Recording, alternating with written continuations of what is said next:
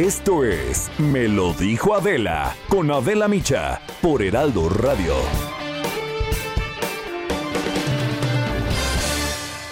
La imagen del día.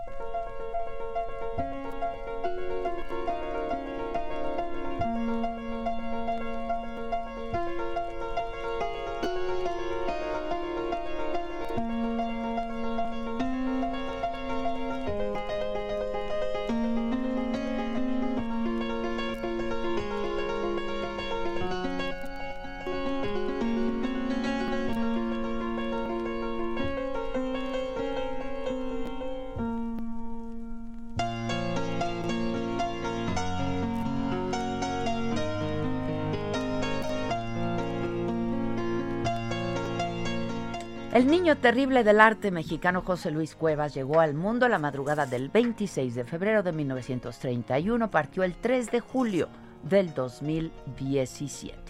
Nació en los altos de la fábrica de lápices y papeles El Lápiz del Águila, que administraba su abuelo paterno cerca del centro de la Ciudad de México.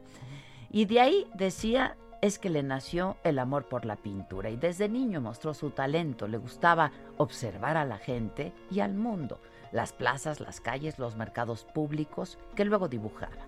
Fue prácticamente autodidacta, ganó su primer concurso con un autorretrato como niño obrero en un concurso infantil de la Secretaría de Educación Pública.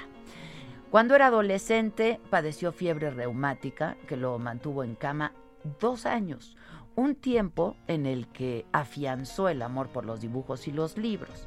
Realizó sus primeros grabados asesorado por el artista Lola Cueto y así comenzó una brillante carrera en el mundo del arte, ilustrando periódicos y libros. Su hermano Alberto, estudiante de psiquiatría, lo llevó muy joven al entonces manicomio de la Castañeda, donde los pacientes fueron sus primeros modelos. Y ahí conoció a Berta Riestra, quien tiempo después se convirtió en su esposa y madre de sus tres hijas, Mariana, Jimena y María José. Junto con Pedro Coronel, Alberto Gironella, Manuel Felgueres, Enrique Echeverría y Francisco Icaza, se declaró contra el muralismo oficial que ocupaba todo el panorama artístico en los 50 y forman la generación de la ruptura. Y fue desde ese momento considerado la oveja negra del arte nacional.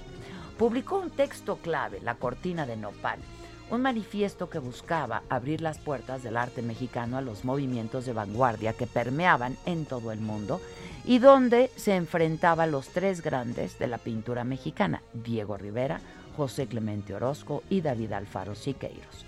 Los acusó de haberse dedicado a plasmar dos generaciones de indios pintorescos que hacían tortillas o encendían velas en la víspera del Día de Muertos. Pintor, dibujante, escritor, grabador, ilustrador y escultor. Cuevas, el artista del autorretrato diario para capturar el paso del tiempo. Es una figura fundamental en la historia del arte mexicano y universal. Trazó lo más sombrío del sufrimiento humano. Enfermos, limosneros, prostitutas, débiles, moribundos desfilaron por su obra, que fue considerada por los expertos como delicada y refinada.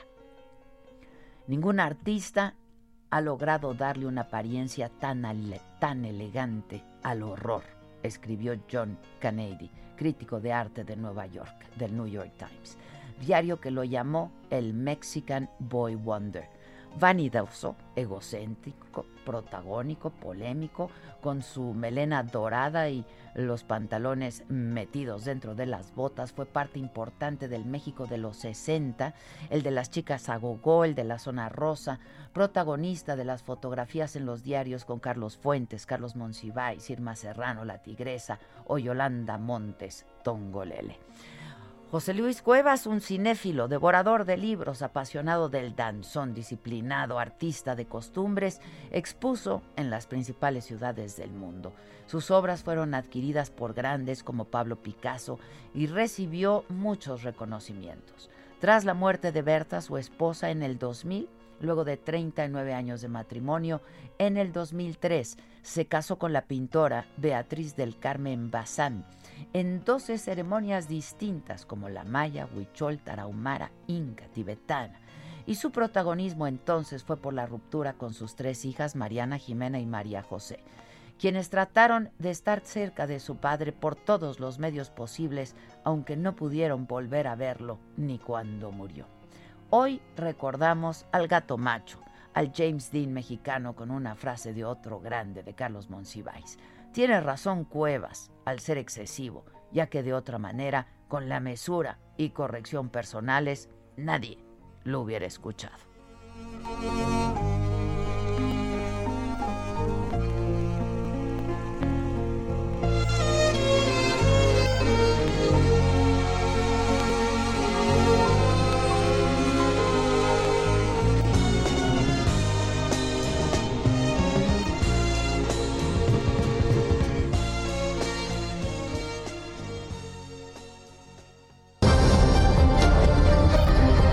Resumen por Adela.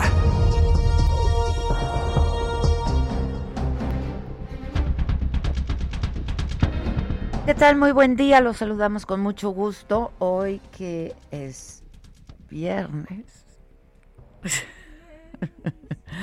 viernes 26 de febrero. Ayer me entrega Estelita en Palmas un papelito me dice, la quincena, jefa. Le dije, se acaba de pasar. ¿Cómo? Espérense. Acaba de pasar, ¿no? Es, que, es, febrero, es que febrero ya es sabemos que es febrero y pues, toca el domingo. Le dije, Diles no, que toca el 30 no, de febrero. Le dije, no podríamos pagar el lunes. Me dijo, no, jefa, es que a ella le gusta por Adela todo, todas pues así las cosas. ¿Cómo están todos? ¿Cómo estás, Josué Maquita? Todos Bien. ahí en la cabina. Fer, Oye, que por cierto, Enrique. Hoy es cumpleaños Giselle. de María José Cuevas, hija de ¿Hoy José es su Luis Cuevas. cumpleaños? Hoy es cumpleaños de María José. Anda, Vi en Facebook en la mañana. Fíjate. Dije, ah, mira. Yo conocí a Mariana en un vuelo, hace muchos años, muchos años éramos chavitas las dos, en un vuelo a Nueva York. Vive allá. Ajá. Sí. Este, y en el vuelo estábamos platicando, tipaza, ¿eh? Son divertidísimas. Sí, luego fuimos a comer juntas y sí, ahí la conocí. Este, sí, muy divertido. Bueno, pues nada, en las noticias hoy. Esta mañana el presidente se pronunció otra vez sobre el informe de la Auditoría Superior de la Federación a la cuenta pública del primer año de su gobierno. Eh, Dijo que el informe de la auditoría, el que calificó de falso y tendencioso, dio un festín, dijo, para los adversarios del gobierno y nos incluyó a la prensa, los medios de comunicación. La mayoría de los medios de información, que antes callaban, articulistas, intelectuales orgánicos, que callaban como momias, ahora gritan como pregoneros. De repente descubren ¿no? que pueden ser periodistas opositores al gobierno. Nos estuvieron atacando como tres, cuatro o cinco días. Bueno, este no callábamos. A ver, todos los años hemos hecho público el reporte que hace público la Auditoría Superior de la Federación.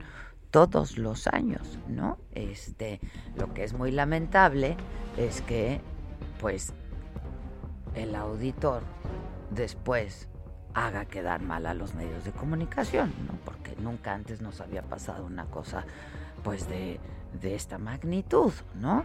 Este, tan desproporcionada. Con su reporte y con su auditoría del ejercicio del año, del año anterior, los medios lo publicamos, lo compartimos y pues hasta ahí queda, ¿no? Ya lo demás, no presidente, no presidente, no es culpa de uno, ¿no? Este, y presentó un resumen el presidente en eh, video de casi cinco minutos de cómo se había manejado la información en diversos medios de comunicación y pidió a los dueños de los medios no engañar y no manipular la realidad. Presidente, ¿por qué no se los dijo usted personalmente ayer que se reunió con ellos? Si son sus asesores y ayer hubo reunión en Palacio Nacional y estuvo el presidente, bueno, el dueño, el presidente de Televisión Azteca, estuvo Ricardo Salinas, estuvo el presidente eh, de Televisa, Bernardo Gómez, este estuvo el presidente de Imagen, Olegario Vázquez Raña. ¿Por qué no se los pidió usted personalmente? Pero además, pues no hay manipulación de la realidad, presentamos un informe, como lo hacemos todos los años. Pero en todo caso, pues ayer ahí, entre compadres, no, pues les hubiera dicho, pues esto que está usted diciendo hoy, ¿no? Este, bien, les pedí que nos hicieran un resumen de cómo habían manejado las notas en Televisa, en Azteca, en Imagen, en Radio Fórmula, etcétera, etcétera, etcétera. Entonces yo hago un llamado también a los dueños de los medios de información, los dueños de las televisoras, con todo respeto, pues para que se ponga por delante la ética y no se engañe, no se manipule, no se tergiverse la realidad y que y esto no significa subordinación, sometimiento al gobierno, no, es lealtad al pueblo. Bueno, este, esto es parte de lo que dijo el presidente y sí pasó, ¿no? Como fragmentos, eh, pues de varios colegas eh, hablando de, pues este reporte, publicado por la Auditoría Superior de la Federación, que siempre pues había sido creíble y confiable. Este, se hacían ajustes, se cometían errores de ambas partes, pero pues nada que fuera de esta desproporción, ¿no? Y lo peor es que, pues ayer después de la entrevista con el auditor, vamos a esperar al lunes a ver qué pasa, eh, pues no, sigue sin quedarnos claros a los ciudadanos de a pie en qué consistió este error de metodología. Lo único que nos quedó claro es que el auditor no va a renunciar, lo dijo aquí, lo dijo pues antes que en ningún otro lado. Em, sí, les decía que estas declaraciones que hace el presidente sobre los dueños de los medios de comunicación se eh, dan a pocas horas de que ayer el presidente tuviera un encuentro en Palacio con eh, pues dueños y presidentes de los medios de comunicación, entre otros empresarios, ¿no? Este estuvo también eh, participando Alfonso Romo, el ex jefe de la oficina de la presidencia de la República. Y sobre el Acuerdo Nacional para la Democracia de cara a las elecciones que se van a realizar este año, el presidente López Obrador informó esta mañana que el gobernador de Hidalgo, Omar Fayad, se sumaba al acuerdo. Estaba ahí en la conferencia, de hecho le pasaron una nota y dijeron, me acaban de pasar esta nota, me informan que el gobernador de Hidalgo se suma a este Acuerdo Nacional por la Democracia. El gobernador de Tlaxcala, Marco Antonio eh, Mena, fue el primero en responder a su llamado de no intervención en las elecciones del próximo 6 de junio. Pero voy contigo, París Salazar, a Palacio Nacional. ¿Cómo te va? Buen día. Buenos días, Adela, amigas, amigos del Heraldo de México. Así es, es que en esta conferencia matutina el presidente Andrés Manuel López Obrador consideró que es necesario hacer una limpia de trabajadores en la Auditoría Superior de la Federación y es que señaló que en el informe de la cuenta pública está plagado de irregularidades y de mala fe. También reiteró su llamado a la Cámara de Diputados para tomarse su tiempo al investigar el origen de estos errores en este reporte. López Obrador sostuvo que se debe entrevistar a los trabajadores del organismo, realizar recomendaciones y hacer una conclusión sobre eh, lo ocurrido, y pero todo esto corresponderá al Poder Legislativo. Afirmó que se que la carta enviada para solicitar una investigación a la Auditoría Superior de la Federación nómina a este órgano técnico de la Cámara de Diputados, sino que esta misma auditoría se autodestruye. Y consideró que no fue una equivocación lo que sucedió con esta cuenta pública, sino que hubo una intencionalidad política de afectar a su gobierno. Indicó que todos los que son defensores del régimen corrupto se les, les significó un festín esta auditoría sobre la cancelación del aeropuerto de Texcoco, porque son tiempos de sopilotes y que está de moda atacar a su gobierno. Expuso que la mayoría de los medios de información, como bien comentaba, antes callaban y ahora son pregoneros de información distorsionada. También López Obrador dijo que con los ahorros de la cancelación del nuevo del aeropuerto en Texcoco se financia la construcción del aeropuerto internacional Felipe Ángeles en Santa Lucía y también casi la totalidad del, tren Maya en el sureste del país.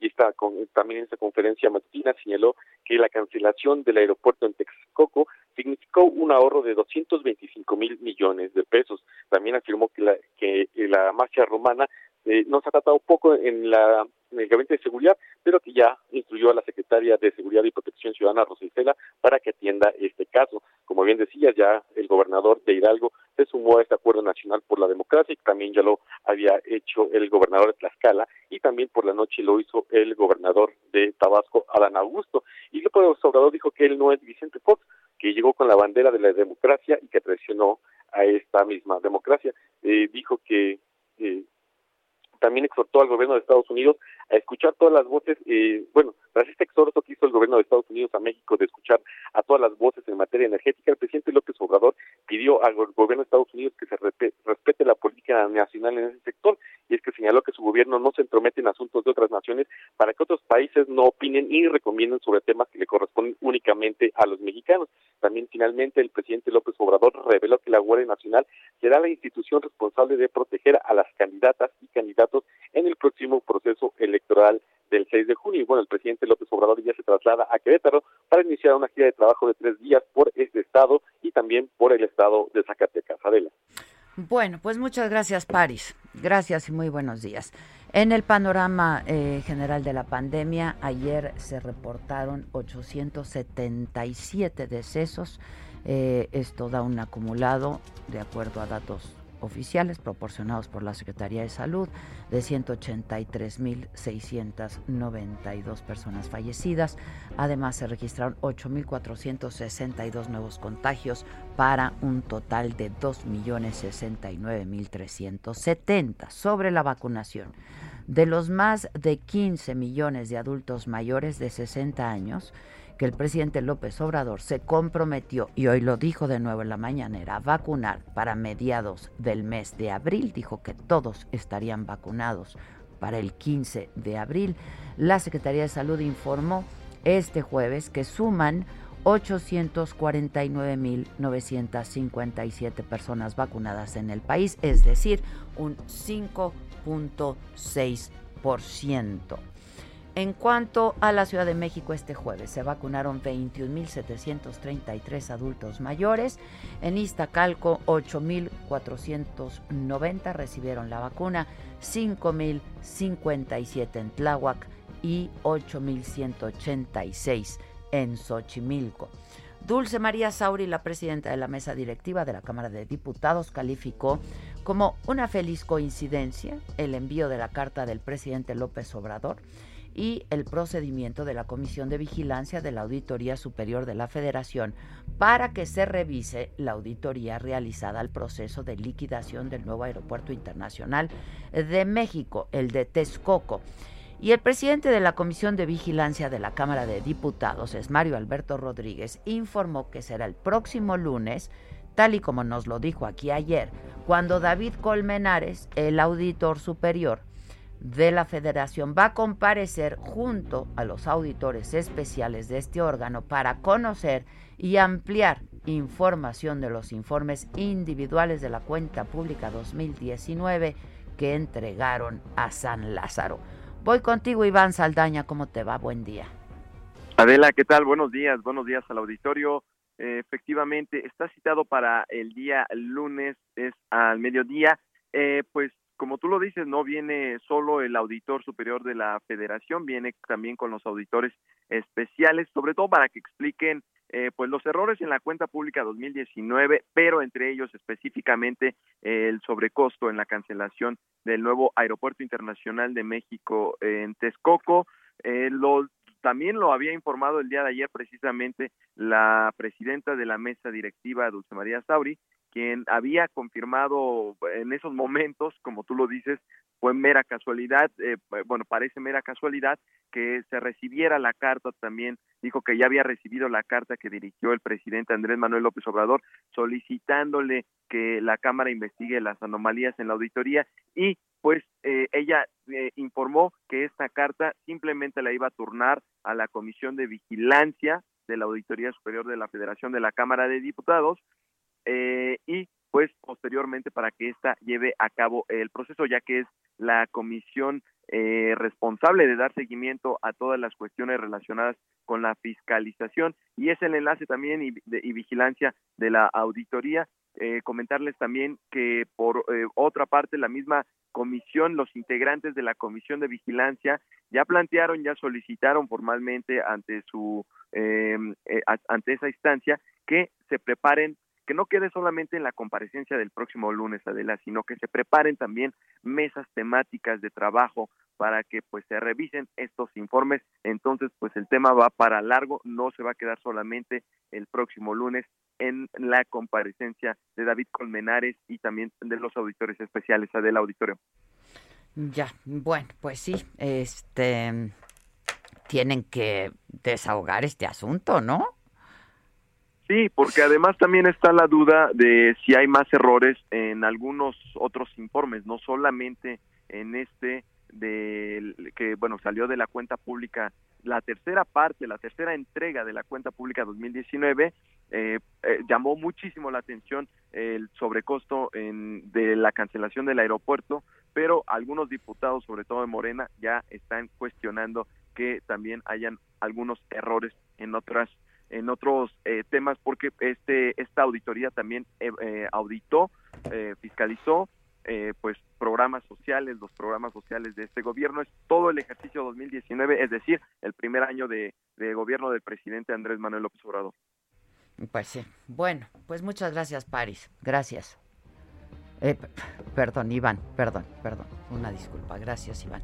Este, bueno, y en el caso de Félix Salgado Macedonio, eh, dos de sus hijas salieron en su defensa, esto luego de las protestas ante las acusaciones de violación en su contra. Una de ellas se refirió al candidato de Morena por Guerrero como una buena persona, un buen padre de familia. Evelyn y María de Jesús Salgado ofrecieron ayer un desayuno, lo hicieron eh, a un grupo de aproximadamente 50 mujeres en el sur de Chilpancingo.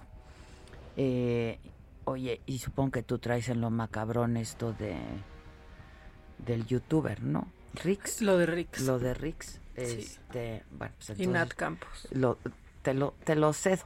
Este, uno y dos, ¿Viste lo de Lady Gaga?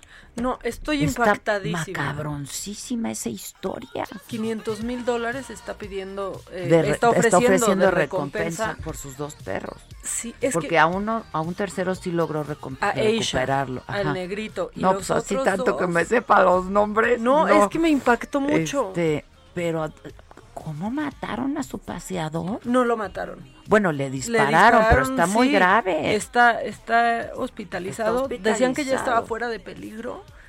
Pero lo que pasa con estos perros son unos Frenchies. Son súper, yo no sé por qué, son de los más secuestrados. Ah, ¿por qué? Porque son como una Son muy fáciles de levantar y aparte es una raza que mucha gente, es una raza muy, muy popular en Estados Unidos, aquí también. No, Pero no, sí. no, qué historia. No, y el video del rescate de ella lo lleva a la policía ahí guardadito, tapado, que fue el único que pudo escapar. No, no, no. Más de 10 millones de pesos, ¿eh? De recompensa. De recompensa. Este, pero ¿cómo? O sea, ¿cómo? Cuatro tiros le pegaron Cuatro tiros por unos perritos, o sea, que ya la vida de uno no vale nada. ¿Qué es esto? Sí. Por, por tres 500 mil dólares, ¿no? Porque, pues ahora, pues nada más falta que sean ellos los que cobren la recompensa, pues. Porque ya dijeron, ¿eh? Que no se van a hacer preguntas. Nada, que quieren a los perros. Y ya porque es, pues, es Lady Gaga. No le roben los perros a uno. Eso, pues ni salir con el perro. En la Roma se robaron un perro que se hizo muy famoso a sí, un bulldog, ¿te acuerdas? Hace un año por ahí. Este, bueno, vamos a hacer una pausa y regresamos con lo macabrón, pero además con el honor y el deshonor. ¿Hay honor?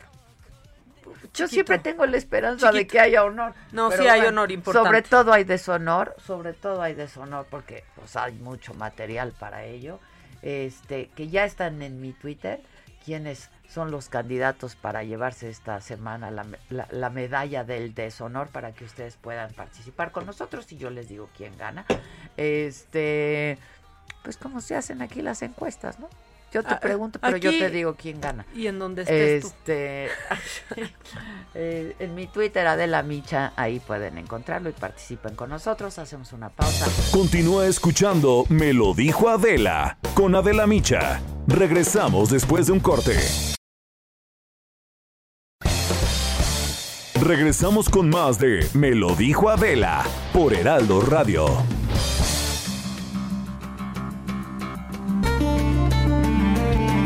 La entrevista.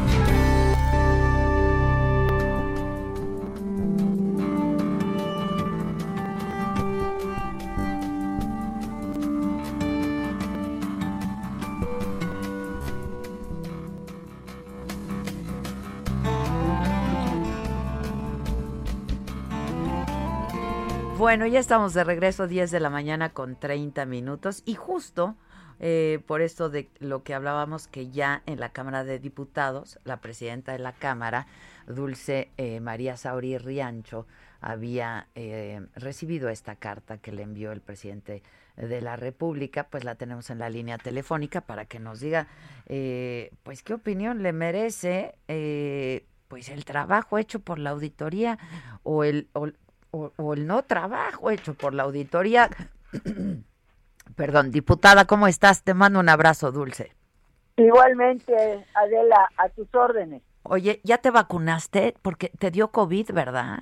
Me dio COVID y ya estoy inscrita para que cuando le toque a, las y los adultos mayores de Mérida, me toque mi vacuna. Ya, este, pues ojalá que sea pronto, ¿no? Ojalá que sea pronto. Espero que sí, porque la verdad es que estuvo muy chicoleado el, el COVID de diciembre ¿eh? y, me da mucho pendiente que me vuelva a contagiar porque eh, haber sufrido la enfermedad no no te da inmunidad ¿eh? permanente no, ni mucho menos este no sé si te hiciste la prueba de anticuerpos y si te quedaron sí y me quedaron bien poquitos. Bien poquitos, a mí también me no, no, no, no, no, no sirvió. Pero dime algo, Dulce, ¿te dio duro? Sí, ah. pero no de hospital. Ya. El que fue al hospital fue mi esposo al que contagié yo.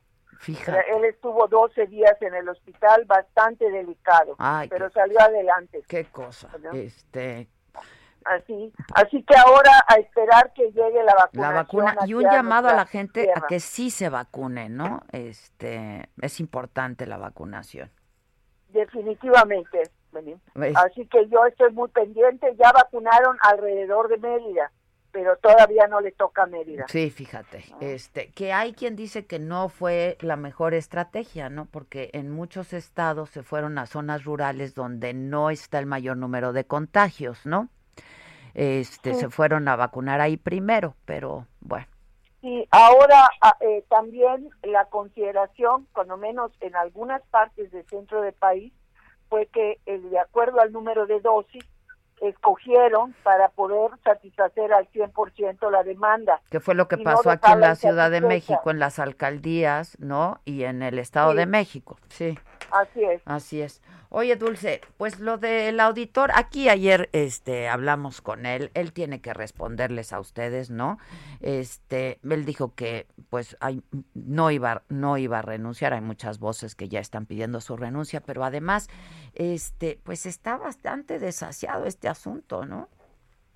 A ver, Adela, la primera consideración es que todos los años eh, un poco antes eh, que ahora, porque eh, estuvo también eh, muy cruzado por la pandemia todo el trabajo de la auditoría, este, se presenta un informe que lo podemos considerar como previo de la cuenta pública, en este caso de la de 2019.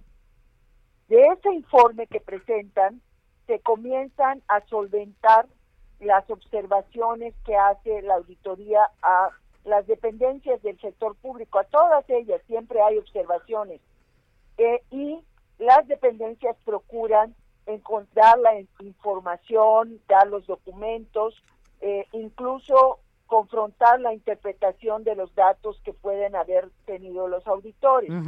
Este es un proceso que se prolonga por varios meses y que culmina el 31 de octubre cuando la Comisión de Presupuesto saca un dictamen donde dice que aprueba o no la cuenta pública del año correspondiente.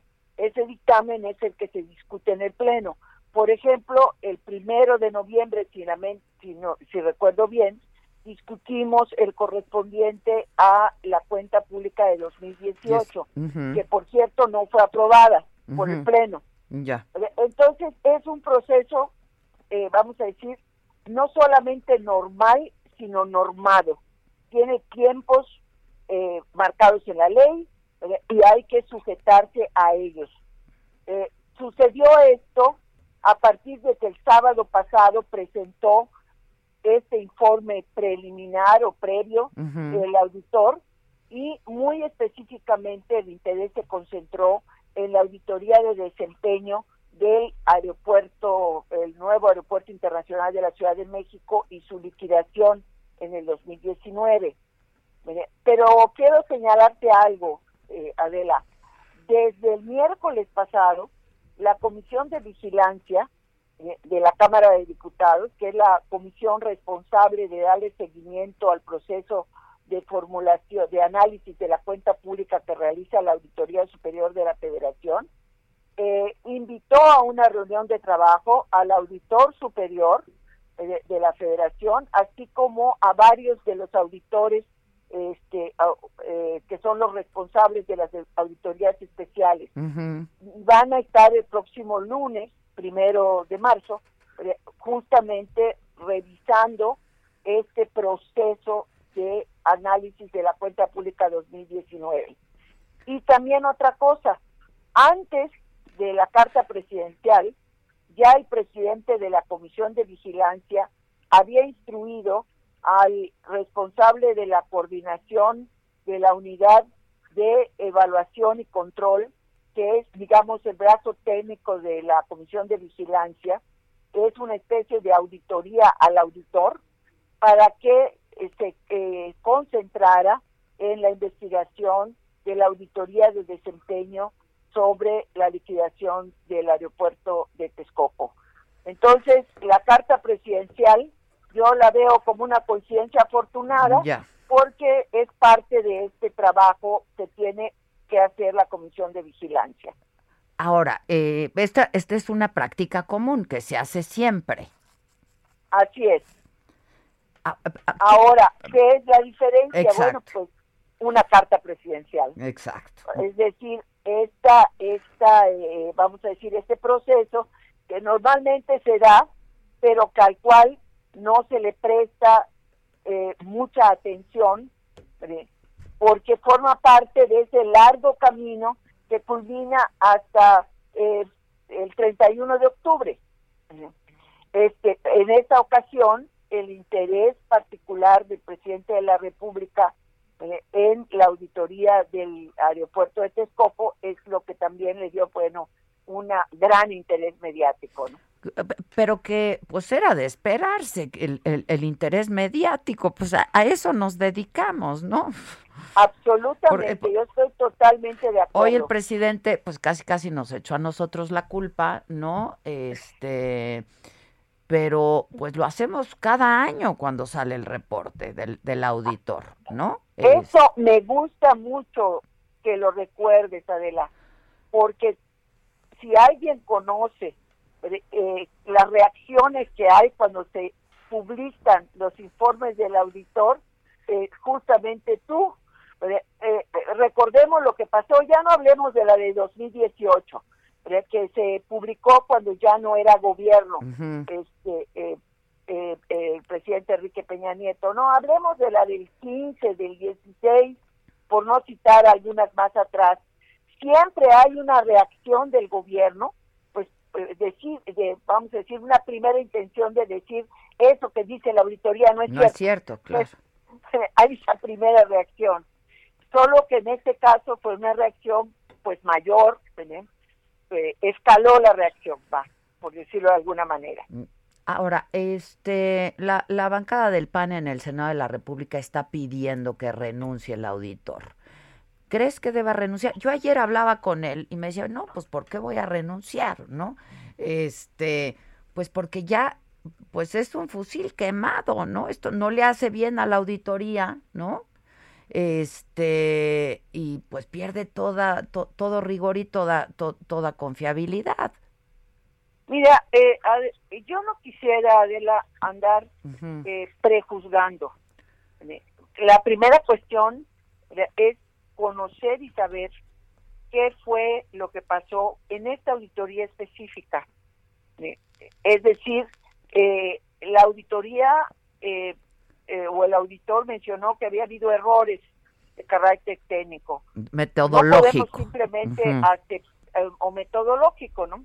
Aceptar esta situación, hay que explicar cómo o cuáles fueron las, cuál fue la cadena de decisiones que llevó al error o a la deficiencia o a una Uy, se nos cortó se nos cortó. Este, bueno, vamos a ver si podemos restablecer contacto con ella, por lo menos para, para concluir. Este, y sí, yo coincido, hay que saber qué fue lo que pasó, ¿no? Hay desvío, hay corrupción, que, faltó transparencia. La Auditoría Superior de la, de, la Federación eh, dijo que, pues, en un, en un principio, ¿no? Dijo que había habido obstaculización por parte de la función pública, luego que no, en fin, pues sí hay que saber qué fue lo que ocurrió. Este, pero a todos conviene una auditoría superior de la Federación fuerte, creíble y que haga bien su trabajo. Este, ¿crees que la podamos restablecer? Eh, bueno, mientras tanto, a ver eh, eh, qué es lo que está diciendo aquí la gente. Bueno, quiero cambiar de tema porque se nos va a ir el, el hilo. y cuando la tengan, pues ya me avisan. Dice, sí, que renuncia el auditor y debería hacer López Gate lo mismo. Saludos desde Aguascalientes. Al señor auditor le harán la vida de cuadritos por hacer bien su trabajo pues hizo bien su trabajo, entonces no debió de haber no se debió de haber retractado, aunque él dice que no se retractó. Pero bueno, Dulce, perdón, se nos cortó la comunicación. Así es, y, mencionaba que hay 1.400 auditorías, más de 1.400. Sí, fue lo que nos dijo, 1.500, dijo. Sí, y que eso significa que tiene que aclarar muy bien qué fue lo que sucedió con la auditoría de Texcoco ¿Por qué?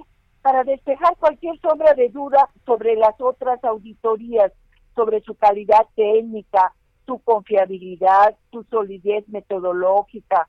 O sea, eso es lo que esperamos, eh, digo, la Cámara de Diputados en su conjunto y particularmente la Comisión de Vigilancia, ¿no? Sin duda, sin duda. Pues estaremos atentos entonces, Dulce, a ver qué es lo que por lo pronto ocurre el lunes, ¿no?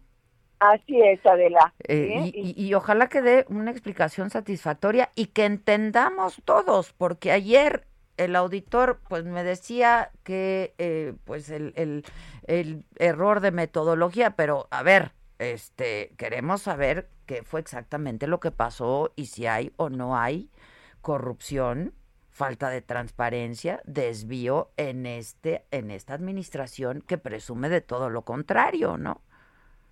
Ahora, la Auditoría Superior de la Federación en esta etapa hace las observaciones y las dependencias las pueden solventar. O sea, esa es la parte importante. Como ocurre con cualquier auditoría. Claro. Sí, claro. Pueden, pueden desvanecerse una vez que se tienen los documentos eh, adecuados. Se dan las razones, los argumentos, entonces se solventan y ya no pasa nada hay un porcentaje relativamente pequeño de auditorías que culminan en sanciones de carácter administrativo y otras muy pocas en que la Auditoría Superior de la Federación presupone que hay elementos para un delito. En ese caso, turna a la Fiscalía General de la República para que ésta pueda realizar la acción penal correspondiente. Así es, así es. Ahora, lo que pasa es que con este reporte que se dio a conocer el sábado hay dos asuntos que son escandalosos. Uno, que se habla de una, una cantidad de dinero, 250 mil millones de pesos en lo que se refiere al aeropuerto, ¿no? De Texcoco. Y dos, el hecho eh, de que dicen que eh, pues la Secretaría de la Función Pública obstaculizó su trabajo. Bueno, esas, esas son las cuestiones que ameritarán una explicación más detallada por parte del auditor, ¿no? Así es, así es. Porque cuando se entregó el sábado, obviamente, pues no se conocía por parte de la Comisión de Vigilancia ni por parte de quienes estuvimos en la entrega. Yo eh, acompañé a la Comisión de Vigilancia a este evento. Eh, pues los contenidos no es humanamente posible conocerlo, ¿no? Entonces, bueno, ya la Comisión de Vigilancia vio que había varias aristas, ¿sí? En esto y por eso citó a la reunión de trabajo del próximo lunes. Así es. Bueno, pues estaremos este, muy atentos y si nos permites en contacto, Dulce. Cuídate mucho. Igualmente, hasta gracias.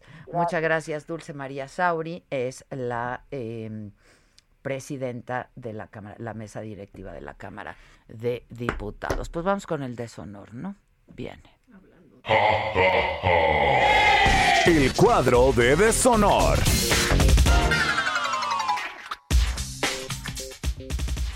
Está grande, está choncho, choncho machuchón. machuchón. Este cuadro de deshonor no lo tiene ni Obama. Eso es Nunca lo va a tener Obama. Nunca, nunca ya lo Nunca lo tuvo, ya no lo tendrá. Fíjate que estoy pensando que tenemos que empezar a emitir credenciales. O sea, hay gente aquí que ya merece la black en el deshonor. Ya, pase VIP, cliente frecuente, pase directo, elevador privado, bueno, Gatel está indispuesto, entonces. Sí, él ahorita, lo tenemos este, descansando en un lugar muy bonito y cómodo del deshonor, pero descansando. Descansando. Descansando, oxigenando súper bien. Súper bien. Súper, o sea, pasó de necesitar oxígeno 97. 97% de oxigenación en la sangre. 97%. De hecho, ya está haciendo ejercicio, es súper fuerte. ¿Por qué se empeñan en hacernos pensar que son supermans. No entiendo. No sé, porque luego pues ni bostezan. Y no, ahora me estoy fijando si parpadean, sino para hacerlo notar. Si luego ni bostezan. Imagínate eso. ¿De qué están hechos? Supermanes. A mí me, me impresiona mucho, mucho porque cada vez platico con más personas que han padecido COVID. Hoy en la mañana con una amiga y me dijo, me duelen las piernas. ah, que te tengo que contar. No puedo me duelen las piernas, se me cayó el pelo, me ha dado ansiedad. Así, post-COVID. Y que no les fue tan mal con la enfermedad. Yo le hablé a mi doctor justo hoy en la mañana otra vez y le dije, perdón, porque pues, es un doctor que tiene tristemente ahorita mucho trabajo, ¿no? Y le dije, no, el dolor no me deja, el dolor de pierna no me deja dormir. Me dijo, yo estoy prácticamente seguro que es una neuropatía post-COVID, ¿no? Este, porque dice que hay muchos pacientes que reportan estos síntomas después de incluso varias, varios meses. Pues sí, hoy tuve esa plática con una amiga y ella y su esposo jodidos después del COVID. Y gente que no le ha dado tan fuerte yo quiero que, o sea, si nos da, que nos dé el que le da al gabinete. Ah, claro. prácticamente asintomáticos. Pero, pero que te den el tratamiento que le dan al gabinete. Ah, es que ahí es donde la marrana tuerce el rabo. El protocolo que no es protocolo. Hay niveles. Hay niveles. Y hasta con tus 300. tus 300 pesos puedes acabar. Tus 300 pesos que te dan. Pero pasó de necesita oxígeno prácticamente asintomático, 97% sube a 100, es un roble. Qué bueno, la verdad, qué bueno. Sí, nadie quiere lo contrario. No, no, la verdad no. Qué bueno, que esté bien, pero pues, así que traten a todos. Pero ya que hablamos de los integrantes VIP del deshonor, pues está, híjole, está AMLO, que nomás no rompe el pacto porque no puedes romper lo que no sabe que existe aunque lo ejerzas. O sea, está muy complicado, pero él así lo dijo esta semana. Le digo, oye, ¿qué es esto de rompe el pacto? Explícame. Y ya me dijo, ¿no? Rompe el pacto patriarcal. O sea, deja de estar apoyando a los hombres. ¿Y saben qué sucede? Que son expresiones exportadas importadas, copias, o sea, ¿qué tenemos nosotros que ver con eso? Si nosotros somos respetuosos de las mujeres, de todos los seres humanos, pero también en eso se monta el conservadurismo. Y si hablar de esto la hace una conservadora, pues bueno, somos conservadores. Respeto a las mujeres, a todos los seres humanos, no crean que es solo a las mujeres. Y luego importamos, exportamos, o importamos, o exportamos. Y luego que la esposa le dice que solamente implica ese pacto apoyar a los hombres. No, sí, exacto. No, apoyar. Beatriz era mi esperanza ahí, pero aparte. Pero si ella no le entiende tampoco. Tuvo que llegar a preguntarle a la esposa. No, alguien de su equipo no le dijo, oiga, presidente, miles de personas, miles de mujeres y hombres están subiendo su foto pidiéndole que rompa el pacto. Es trending topic. Ah, no, se esperó hasta la noche a llegar con Beatriz.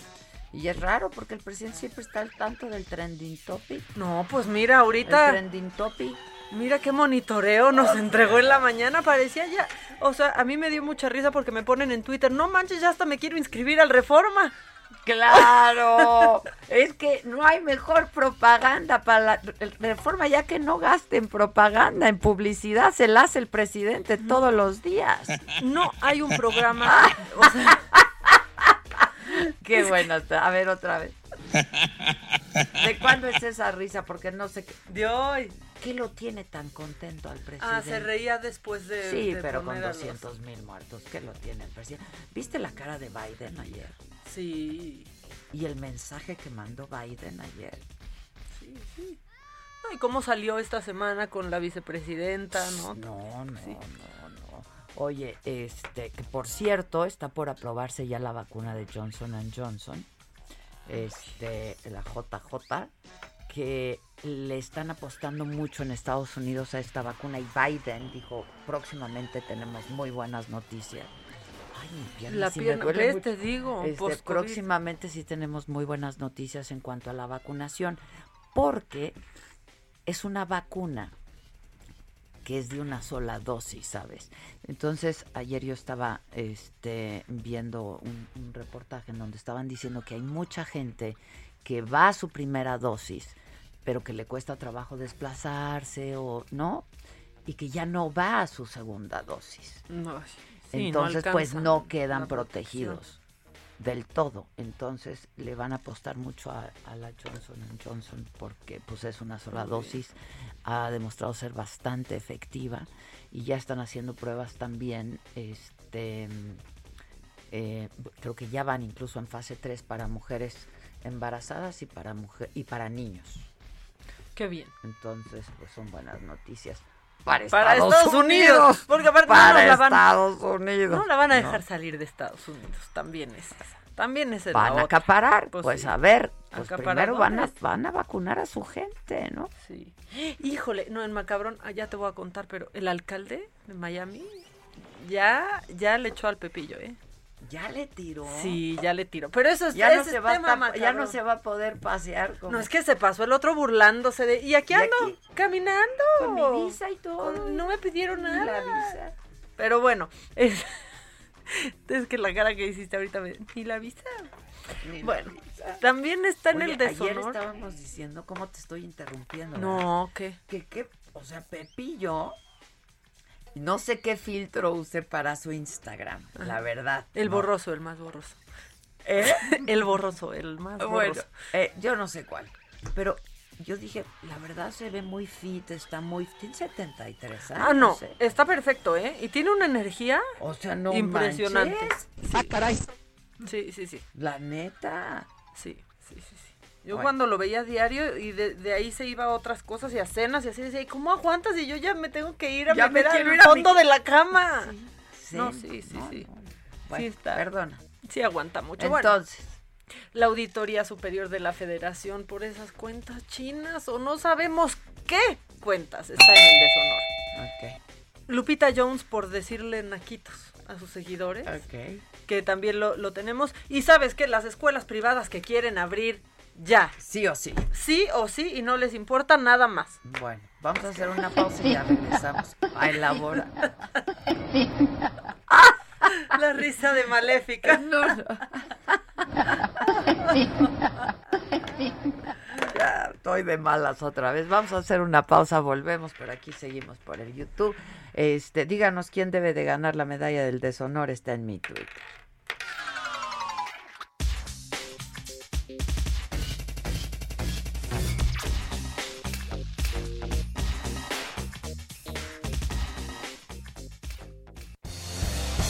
Eso es Me lo dijo Adela. Con Adela Micha. Escríbenos vía WhatsApp al 5549059445. Continúa escuchando Me lo dijo Adela con Adela Micha. Regresamos después de un corte. Esto es Me lo dijo Adela con Adela Micha. Ya estamos de regreso.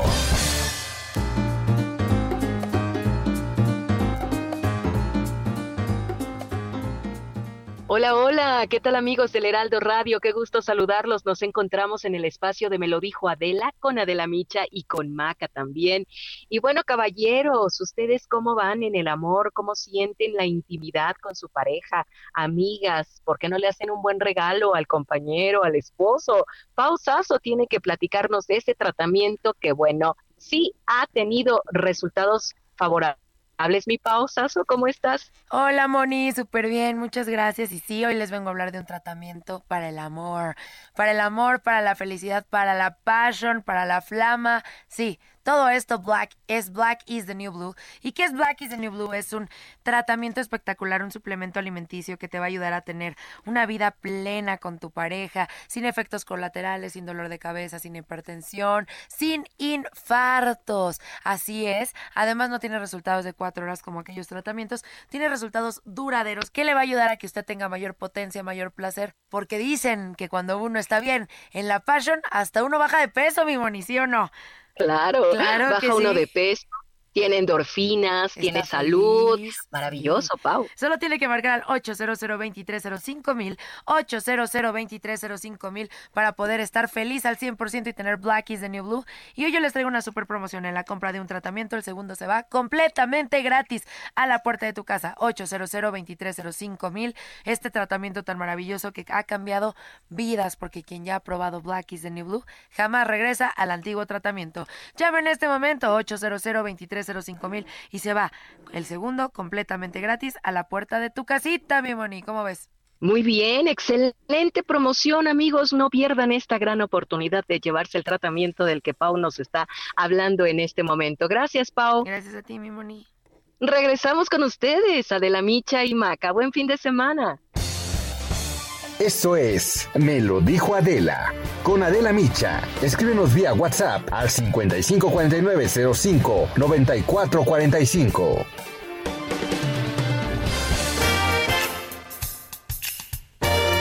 Esto es Lo Macabrón.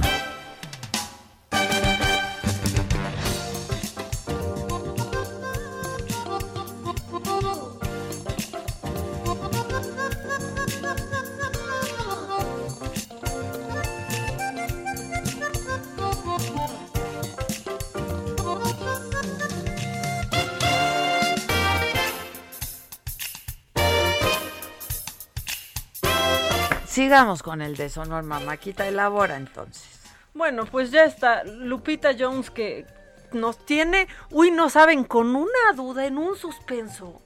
Va a decir que sí a la candidatura ya, no. Ya, ya. ¿Qué va a pasar? Bueno, X. Lo que sí es que le están sacando todo. Va por el redes. A ella sí se le puede preguntar a qué hora vas por el pan. ¿No? o sea, a ver, ya Lupita, ¿a qué hora vas por el pan? ¿A qué hora vas por el pan? Porque no, no dice, ¿no? Pero entonces, pues como le sacan sus trapitos al sol, no, no son videoescándalos, no la cacharon siendo déspota ni clasista, no, ella en una transmisión en vivo, pues se dejó ir con alguien que le cuestionó algo. Peter Mandujano, ay falsa, si el vestido está bien feo, cuál espectacular. Ay, pues es tu gusto, mijito, ya te quiero ver tú. Ay, te ves súper naquito. Pero bueno, ok. Este, mm, Raúl Vázquez, no lo luce, no mames, hasta tú sabes que está feo el vestido. No, mijito, bueno, de veras, híjole, y veo sus fotos y, ay, ¿cómo se atreven a criticar? Bueno. Ay, no, mijito, ya te quiero ver ahí todo naquito. Ya, Lupita Jones es todo lo que no queremos. Es todo lo que no queremos. Pero bueno, como ya escuché que Kike echó el macabrón también. Vamos al Pues vámonos con Bueno, déjenme decirles yo por quién Ah, voto. ¿por quién votas? Por AMLO. Ah, ¿y qué crees? ¿Qué te digo? Va arrasando. Sí. Arrasando como Talía. Me están hable y ya Este. le contesto. Pero hace rato era para Ernesto Archundia, ¿eh? Siempre le hablan Samarripa. Oh, Samarripa bueno, bueno. Siempre le hablan a Ernesto, Ernesto Samarripa, Samarripa. que estoy segura que en algún momento trabajó en Televisa. Y que te, tuvo esa línea. Yo creo que, pero te estoy hablando hace, yo llevo con esta línea 15 años, entonces yo creo que hace 16, ¿no? Este, cuando yo salí de Televisa, pues pedí conservar mi número, porque ya sabes que lo tiene todo México, a mí Ajá. me llegan mensajes. No, si le piden hasta citas para pintarle el pelo. para pintar pelo. Hola, de la que hoy me ¿Crees podrías que pintar el pelo. pintarme el pelo hoy? Este, pues sí, bueno, bien. Bueno, este, ¿qué tal? Oye, pero desde hace 16 años, bueno, 15 buscan Ernesto Samarripa. Eso es amor. Te lo juro, O te lo sea, juro, ¿qué lo juro. Cada vez que hay un teléfono, llamada que para Ernesto Samarripa, les dije, ya, por favor, eh, no es su teléfono.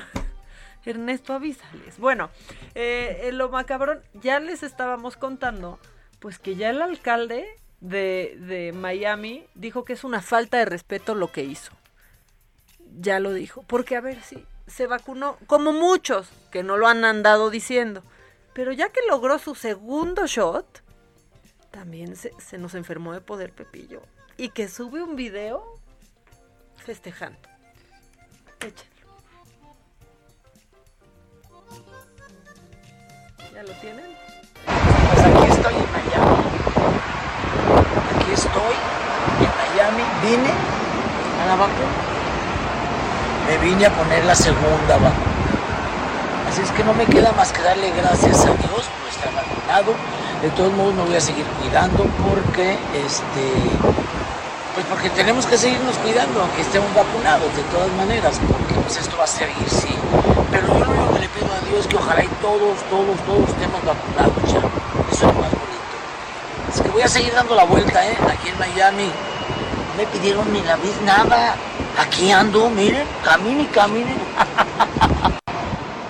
¿Qué, le, ¿qué traen con su sus risas? Risas malévolas. Podrías hacer una edición de puras risas, güey. Y todas de esta semana. O sea. Todas de esta semana. Bueno, pues el alcalde, eh, de nombre Francis Suárez, ya dijo, es una gran falta de respeto el hecho de que gente se viene desde afuera, así lo dijo, se burlan de nosotros, se ponen por el frente de la línea y eso es algo que insulta en realidad a los residentes de nuestra comunidad.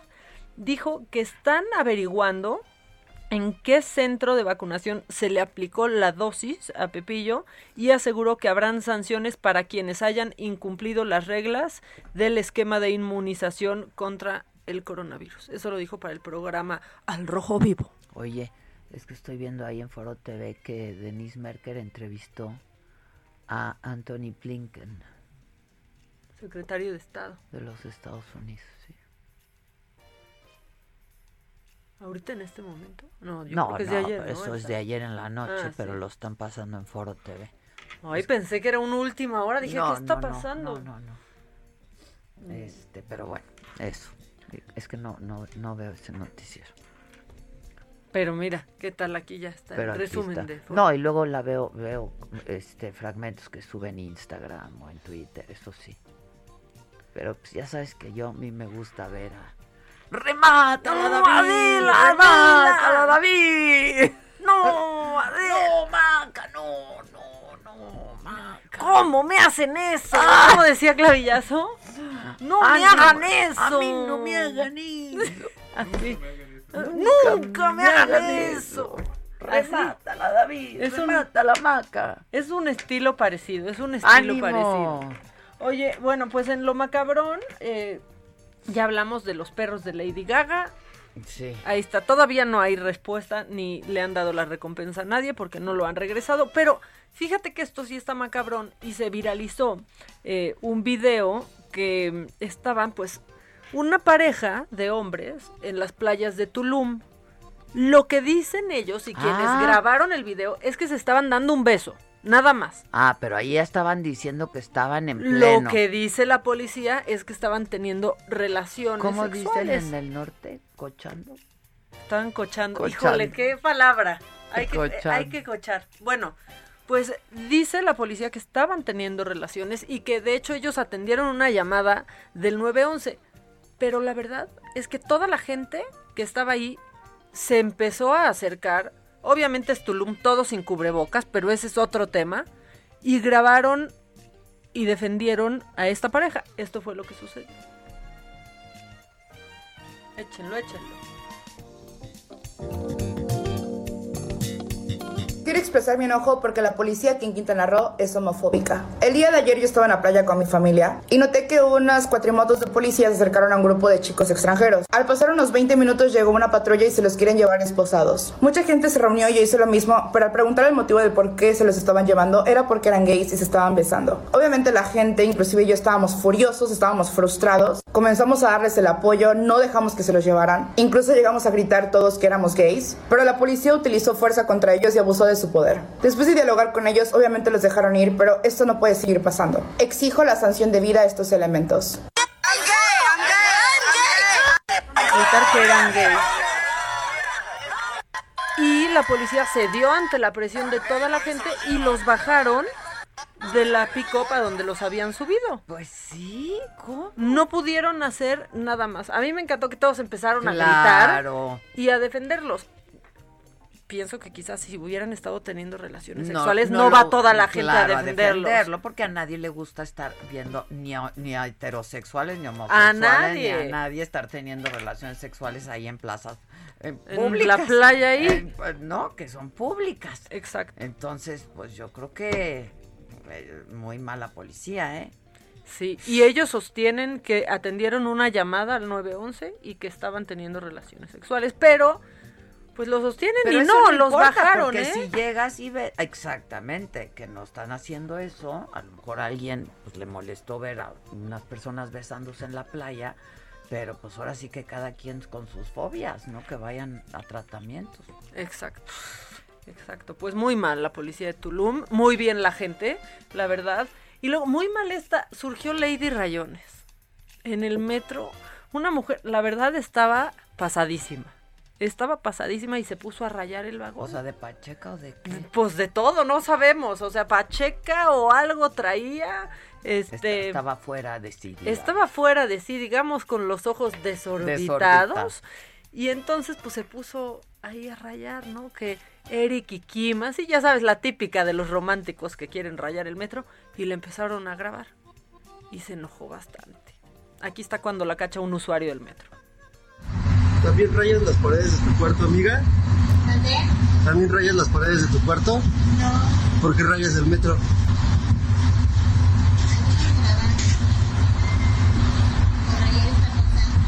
Pues es un puntito, así todas las, todas las puertas están rayadas. Toda la gente raya, por eso México está así, amiga. ¿Qué diría Eric? ¿Qué diría Eric? Es tu novio, ¿verdad? Entonces, ¿para qué rayas tu nombre?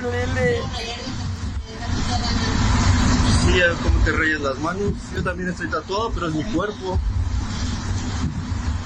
Qué bonito. Pues, ¿qué estará diciendo Eric? ¿Qué estará diciendo Eric ahorita? Bueno, pero aparte todavía se enojó porque la seguía grabando este usuario y entonces se nos puso punk. Echa. Te voy a demandar pendejo, eh, por las putas fotografías, estúpido.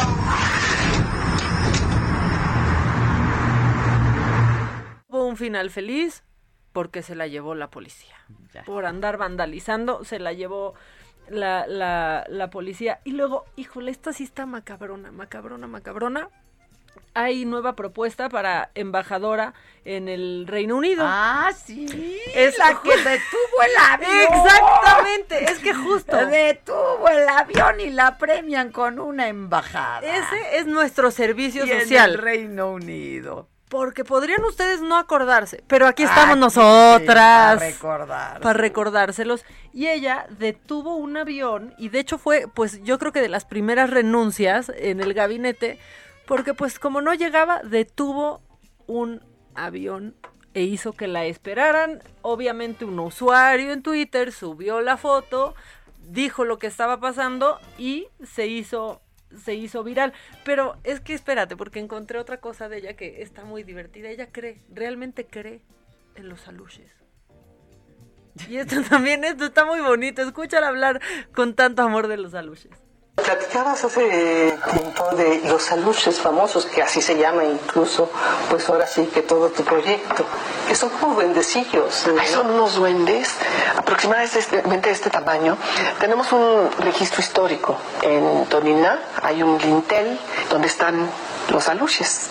Y son los guardianes de la selva, pero son duendes. Y como buenas duendes, no son ni buenos ni malos. Son lo que tienen que ser, lo que quieren ser. ¿Y cuál ha sido tu relación con ellos? Ay, sí existen, ¿eh? No es leyenda popular. Sí nos asustan. Sí, fíjate que donde está el ocelote hay huellitas como de manitas. Sí existen, ¿eh? Sí existen. Sí es una leyenda. No va a llegar usted. El único aluche que puede ver es el de tinieblas. Son leyendas bien bonitas. ¿no? Muy o sea, bonitas. Los aluches y eso, pero son leyendas. Sí existen, ¿eh? Oh, sí, los has visto. Son bien bonitos. Dejan sus patitas. Sí, en la lucha libre triple A. junto a tinieblas. Ahí estaba Ahora aluche. pueden ustedes, si son nueva generación, ver al que monito. Es lo mismo, es un aluche. Claro. Sí, bueno, ya queda, eh, pues depende del Senado su ratificación, pero no más por si, por si, por si, este, se les había olvidado. Qué padre, ¿no? Regarla así en tu trabajo, que pase un ratito y te den de premio de vete al Reino Unido.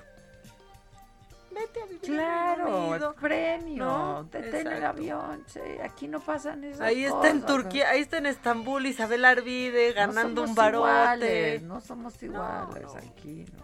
Vacación todo, vacación todo pagada. Oye, y este, bueno, lo que pasó esta semana en TikTok, que siempre está macabrón, este, pues se quisieron poner como de novela, ¿no? Con este, ayer estoy impactada, ayer traté de hacer un TikTok, no sé cómo sacar el audio de esto, por ejemplo. Quería hacerlo, quería hacerlo porque quería hacer uno. No sé, ya, ya me sobrepasó el TikTok. No, pues aquí Josué te Ahorita te pregunto, Josué. Pero bueno, estos dos TikToks este, se hicieron, pues se hicieron virales. Échalo. Estoy hasta la madre de los pendejos que dicen, ay, me van a poner un chivana vacuna para controlar mi vida. Que me lo pongan, que me lo pongan y me ayuden, por favor. Yo ya perdí el control de esto hace muchos años. Está increíble, de dramático. Otra vez, que me lo pongan. Qué asco una mujer sin depilar. Enséñame tu culo. Enséñame tu culo. Consejos vendo que para mí no tengo. Tu culo.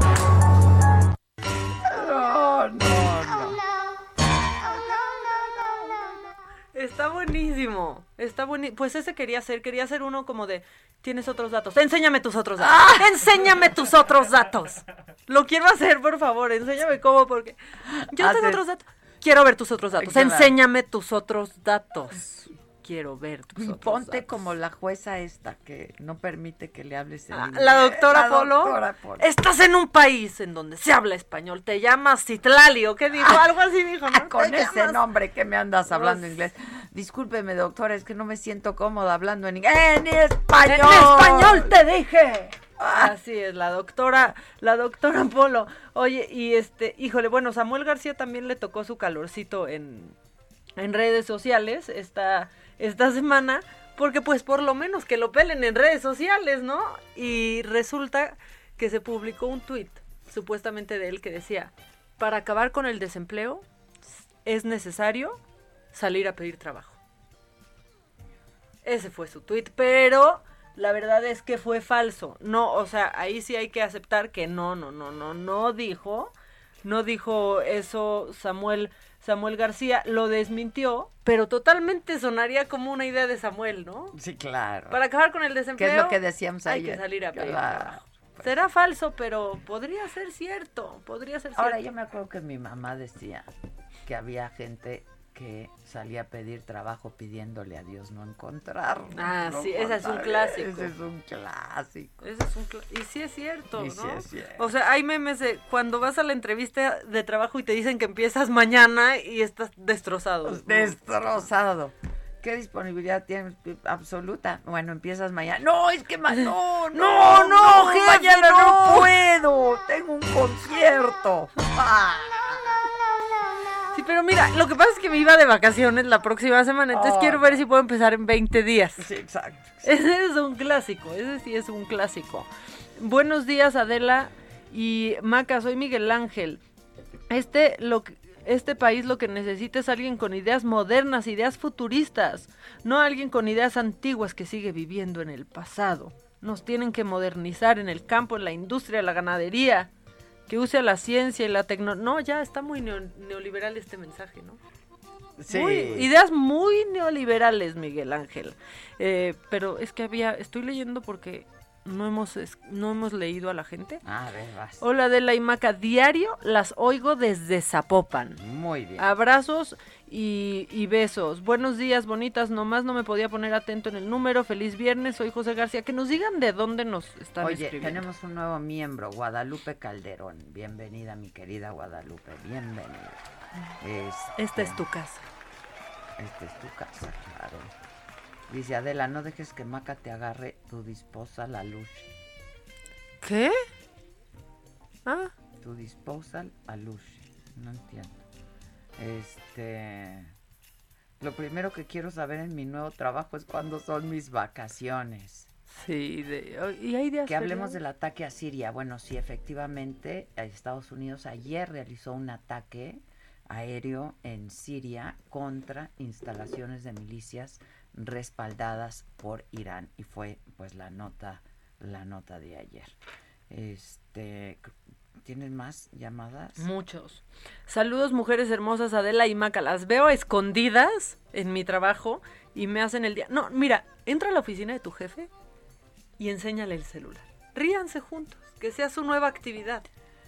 Escucharnos diario. Pues claro. O sea, estrecha lazos con le el mandamos saludos al jefe. Exacto. Sin problema. Mira, desde La Paz. Vine hasta acá para renovar mi pasaporte porque no había citas en el Estado de México ni alrededores. Está el clima hermoso. Nos están diciendo en La Paz. ¿Cómo no va a estar el clima hermoso? Qué bonito La Paz. O sea, la verdad. A mi hermana le dio COVID a principios de enero y a la fecha le duele la órbita de los ojos.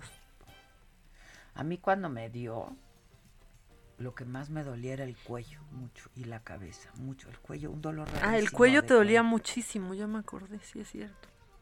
Sí, de por sí no puedo sostener nunca la cabeza, en esa época menos.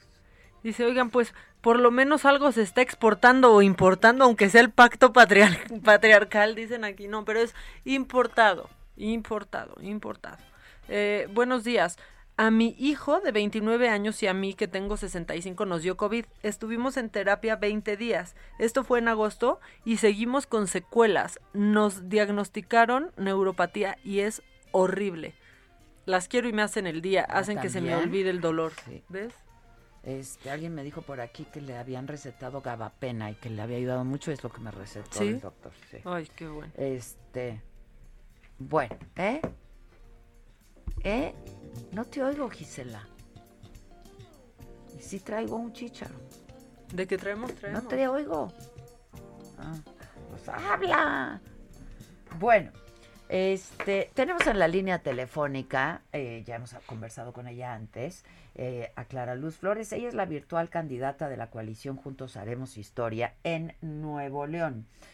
Es una coalición conformada por Morena, Nueva Alianza, Verde Ecologista y el Partido del Trabajo. Y entiendo pues que ya en un par de semanas máximo eh, te estarían, Clara Luz, entregando el registro como candidata de la coalición. ¿Cómo estás, Clara Luz? Buen día. Hola, buen día, Adela. Qué gusto saludarte otra vez a ti y a todo el auditorio. Fíjate que la, la aceptación de la candidatura a gobernador eh, se da ahorita a las 12, tiene comisión, la Comisión Estatal Electoral ya sesión programada y está en, en el programa el que se acepte la, la, candidatura.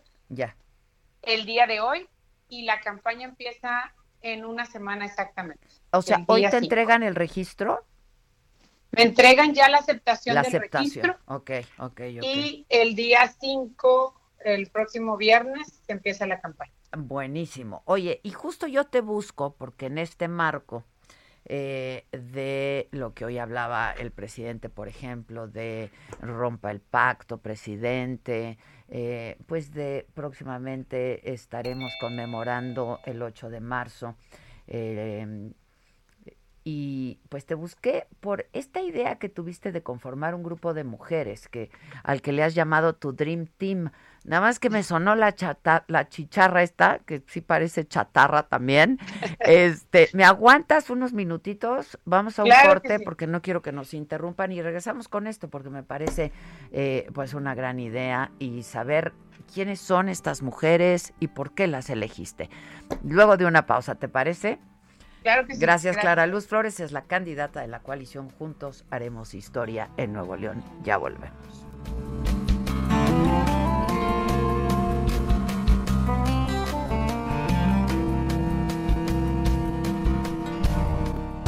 Continúa escuchando Me lo dijo Adela con Adela Micha. Regresamos después de un corte.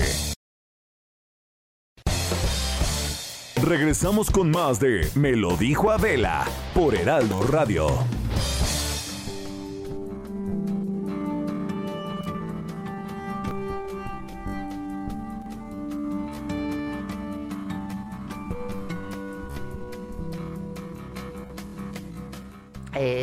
¿Ya estamos? Bueno, tenemos a Clara Luz Flores en la línea telefónica candidata de la coalición Juntos Haremos Historia en Nuevo León, y presentó a su Dream Team. Y su Dream Team es un grupo eh, conformado solamente por mujeres.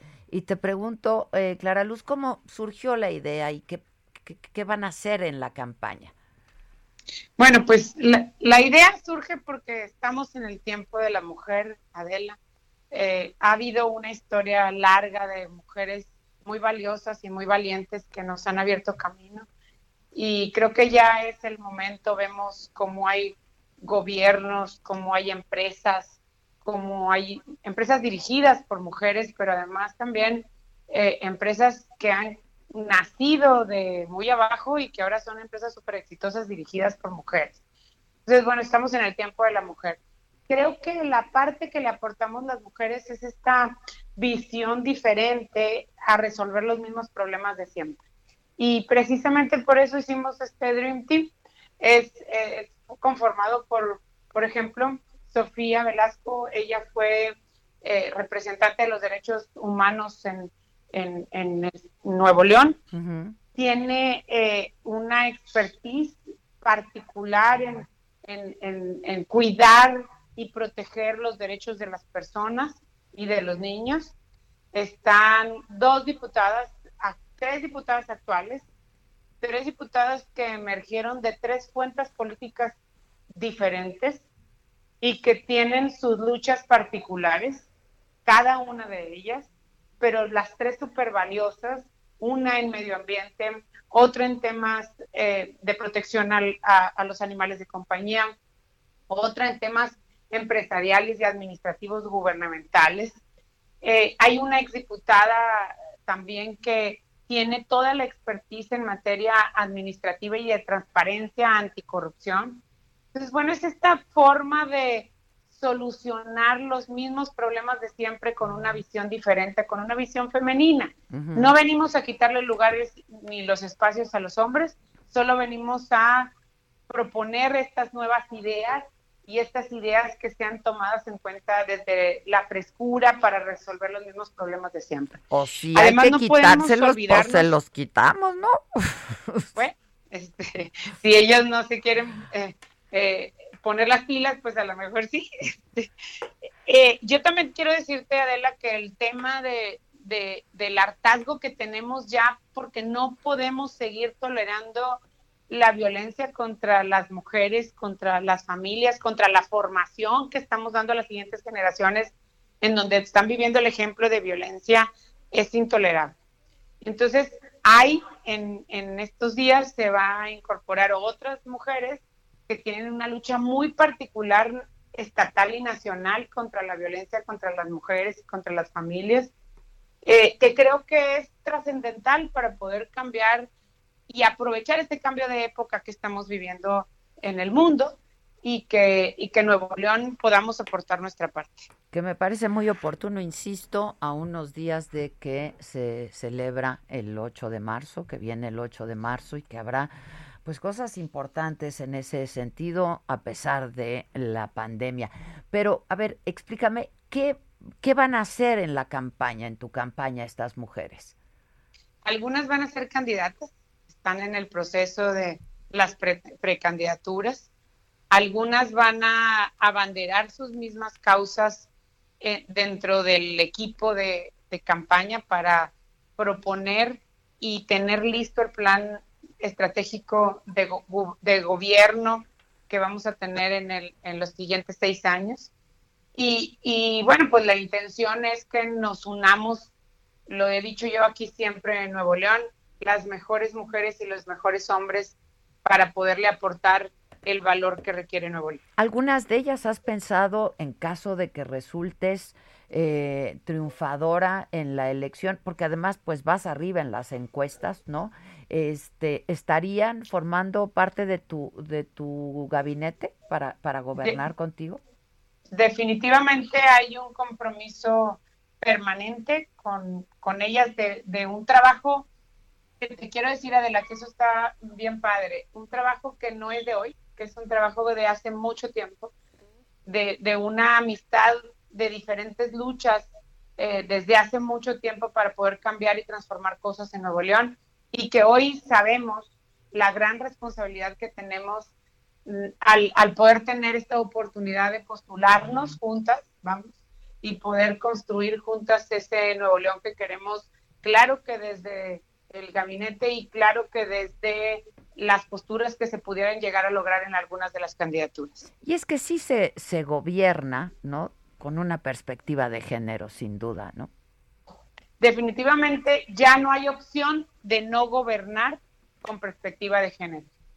Que sea transversal y que sea horizontal, que sea formacional. Necesitamos que quien pudiera tener alguna duda pudiera eh, las mujeres y las niñas, yo como madre, eh, Adela, como mujer, como hija, eh, definitivamente tengo el compromiso de, de ser, de trabajar, de atender todos los actos que pudieran eh, beneficiar o incluso perjudicar a las mujeres en el caso de la violencia. La impunidad es, un, es uno de los factores importantes que generan la violencia, que generan esta posibilidad de no tener estos gabinetes eh, paritarios. Eh, creo que esa es, eh, es una práctica que habíamos venido normalizando y que no podemos normalizar. Y precisamente por eso es que este es un, un, un gabinete paritario desde el inicio del proceso de la conformación del equipo de campaña. Oye, corrígeme, pero de acuerdo a algunas encuestas que yo tengo aquí, eh, y recientes, vas por lo menos eh, 10 puntos arriba, ¿no? De Adrián Garza, que tiene, eh, es el, el, segundo este, en las preferencias. Hay algunas encuestas que nos ponen un poquito más abajo y un poquito más arriba, pero esa es la tendencia de la. Mm. Pero lo importante es que construyamos este gran equipo que estamos conformando, un equipo de que no tiene colores, que no tiene eh, preferencias, que lo que tiene es igualdad, que lo que tiene es inclusión, que lo que tiene es transparencia, para poder hacer esta propuesta conjunta para que le vaya bien a Nuevo. Y que el compromiso, en caso, insisto, de resultar ganadora, va a ser ese, gobernar eh, de manera incluyente. De manera incluyente, de manera paritaria, de, de manera de igualdad, en todos los aspectos, no nada más en el género. Oye, dime algo, decías yo, yo soy madre, ¿qué tienes? Eh, ¿Cuántos hijos? Tengo dos hijos, una niña y un niño. Ok. ¿Qué el niño nace en mi primera administración, los dos.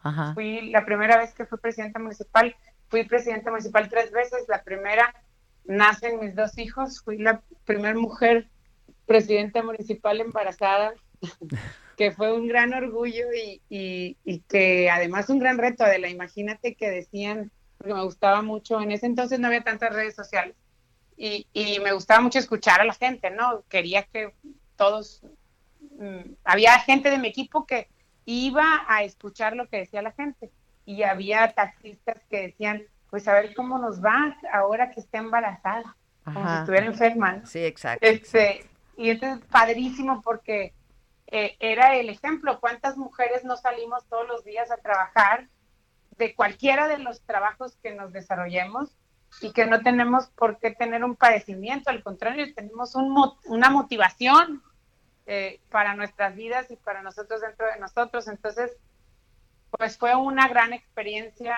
eh, en mi primera administración. Alejandro tiene nueve años y Clarita tiene ocho años. Oye, este, bueno, pues eh, yo espero, como te lo dije la, la vez anterior, que podamos pues ahora sí tener una entrevista larga, creo que hay un montón de temas. Eh, yo decía que justo hoy que el presidente eh, pues ha dicho estos días, ayer lo dijo en la mañanera que apenas se había enterado de lo que era eh, rompa el pacto presidente, ¿no? El tema de la mujer que es tan importante, candidaturas que han sido tan controvertidas como la de Félix Salgado Macedonio, en fin, y que tú tienes pues tu opinión y tus puntos de vista al respecto, que ojalá pronto podamos hacer una entrevista presencial, larga, por supuesto, tomando todas las precauciones, este, pero que sí podamos hablarlo de, de manera más extendida, todos estos temas, porque eh, pues creo que está en el interés de toda la gente y de tu estado, por supuesto, pues conocer tus, tus opiniones al respecto. Encantadísima, Adela vamos a hacer el compromiso que sea lo antes posible. Me va a dar mucho gusto, me va a dar mucho Un abrazo. Gracias, muchas gracias, gracias Clara Luz. Este, ya dieron el reporte y ahora, este, pues lo, lo, lo, lo hablaremos, pero este, pues seguimos en, en semáforo, en semáforo naranja, pero hay más aperturas, ¿no? Este por aquí lo estoy viendo, este, cines, teatros, eh, gimnasios van a reabrir en la Ciudad de México, claro, bajo ciertas condiciones y reglas. Adelante. Continuamos aquí en el espacio de Me lo dijo Adela con Adela Micha y Maca. Y saben amigos, vamos a platicar en este instante de ese tema tan, tan, pero tan novedoso y que además ha causado mucho revuelo en algunos sectores de nuestro país, la reforma al outsourcing. Pero vamos a platicar con expertos en el tema, con Salvador López Villaseñor, director general de Estratego Firma. Y me da mucho gusto recibirte en este programa, Salvador. Hola, ¿cómo estás? Gracias al espacio de Adela y, y mucho gusto saludar al auditorio. Qué bueno, pues ¿qué piensas de esta reforma al outsourcing? Bueno, es un tema muy polémico y tiene muchas aristas. tiene la, arista política que creo que no es el momento para hablar, cuando menos desde mi trinchera de esto, y tiene una arista laboral y fiscal muy importante. Lo que ha originado esta, esta reforma, Mónica, tiene que ver con la manera en que en México se ha prostituido el tema del outsourcing. En el mundo del outsourcing es una manera de que alguien te ayude a controlar tu nómina de una manera transparente. Sin embargo, en México eh, se ha traducido en fraudes fiscales, en tema de, deducibilidad ilegítima, en tema de desaparición de IVA, en tema de perjuicio al SAT, de perjuicio al, al IMSS en, situaciones laborales. Entonces llega un punto en que ya esto es insostenible, más aún con el tema laboral. El TEMEC tiene un capítulo 23 que nos está obligando a tener un cumplimiento normativo laboral muy importante.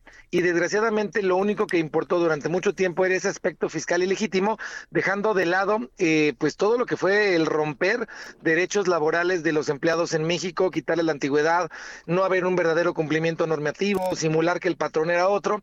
Este tipo de situaciones inclusive muchas veces son consideradas esclavitud moderna y México ya está decidido a prohibir esa práctica ilegítima, es decir, al abuso del outsourcing. ¿Cuáles son las razones por las que podría no ser tan bien vista por el sector empresarial? Bueno, lo que pasa es que muchos empresarios eh, pues están acostumbrados a esto, ¿no? De repente hay unas, doy, unas charlas que se llaman supera tu dependencia del outsourcing, porque sí hay formas, pero es algo que ya tiene, supongo yo, más de 20 años y muchos empresarios están acostumbrados a ello, ¿no? El único empresario que realmente le puede pegar feo esta reforma es al empresario que desgraciadamente no tenía una tasa de utilidad suficiente y se tenía que comer el IVA, pero finalmente eso no está bien. Al empresario que sí tiene una tasa de utilidad correcta y quiere mantener a sus empleados, Hay muchas formas de hacerlo. Nosotros en Estratego podemos llevarte de la mano a trascender al outsourcing y tener normas que eh, en, las cuales los trabajadores se sientan cómodos, pero que también te sean financieramente viables sin ningún tipo de riesgo, sin ningún tipo de simulación. Esta reforma, como bien señala, se complementa con otras, pero también implica más carga administrativa para las empresas. ¿Cuál es tu recomendación, ya que estás en este grupo de estratega firma? Bueno, eh, ojalá que, la reforma se, se modifique un poquito porque si la carga administrativa, los informes que tenemos que dar a las distintas autoridades son amplios, son en plazos diferentes y en formas diferentes. Pudieron haber unificado eso. También esta reforma tiene un área de oportunidad muy grande porque no contempló eh, la tercerización natural, es decir, que llegue una empresa especialista en nómina y que te ayude sin ninguna simulación, sin que tu patrón pidas la calidad de patrón. Sí puede haber muchas posibilidades, ojalá que la reforma mejore, pero nosotros le decimos al empresario que, que se quede tranquilo que existen mecanismos en México bajo los cuales el cumplimiento normativo te da un premio financiero y nosotros conocemos a detalle ese camino. Muy bien, ¿y qué promoción nos tienes aquí en Soluciones? Porque las personas que te estamos escuchando, bueno, pues seguramente hay alguien interesada y dice, a ver, a ver, yo quiero contactarlo, ¿cómo le hago? Pues muy bien, nos contacte directamente en nuestras redes, ahí vienen todos los teléfonos, nuestras redes las vas a encontrar como Estratego Firma, Estratego empieza con S. Si nos dicen que vienen de, del espacio de Adela, va a haber alguna consideración especial bastante, bastante buena para quien lo haga. Muy bien, algún número, WhatsApp, ¿no? Solamente la página. Sí, en la página vienen todos los números, nos puedes acceder por WhatsApp, por teléfono local, por celular, por redes, pero créanme, hoy por hoy lo más fácil es que le pongas en, el, en, tus redes Estratego Firma, vamos a aparecer ahí y nos vamos a reportar inmediatamente contigo. Esta reforma al outsourcing, ¿cómo ha perjudicado a los trabajadores ya por último para irnos? No, a los trabajadores les tendría que beneficiar, no hay ningún perjuicio, salvo esos empresarios que no sepan superar su dependencia de los o que vivan del IVA, porque ahí sí puede haber recortes, o porque de verdad tu negocio no alcanzaba, o porque de verdad el empresario no encontró la solución, pero sí las hay. Entonces, el empresario que se mantenga, el trabajador que se mantenga en su empleo no va a tener ningún tipo de perjuicio, al contrario, se va a sentir más cómodo. Qué bueno que lo aclaras, me da gusto que lo señales, y bueno, me encantó lo que dijiste al principio, supera tu dependencia al outsourcing. ¿Esto también lo das aparte o va dentro de la promoción? No, va dentro de la promoción. Es decir, nosotros tenemos mecanismos desde hace muchos años para que tu nómina, tu manera de manejar la nómina no corrompa los aspectos laborales que debes de cumplir. El outsourcing, Mónica, está prohibido. la ley del trabajo lo prohíbe desde, desde mayo del 2019. Solamente esta reforma ya tiene un poquito más de contundencia a los medios y más de simetría con, con normas fiscales, pero nosotros ya hemos recorrido este camino varias veces y tenemos muchas historias de éxito. Muchísimas gracias a Salvador López Villaseñor, director general de Estrategia Firma por esta interesante plática. Buen día. Muchas gracias a ti, Mónica. Un abrazo y saludos. Gracias. Continuamos aquí en el espacio de Me lo dijo Adela con Adela Micha.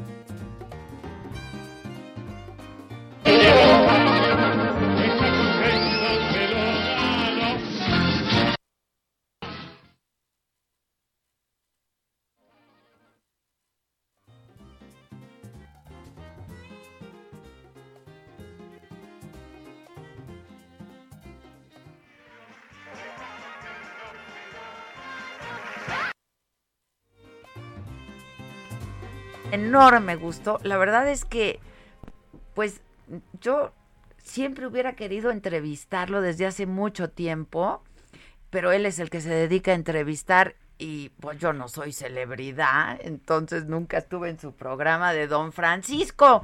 ¿Cómo estás, Don Francisco? Muy bien, Adela. ¿Qué me dijo Adela?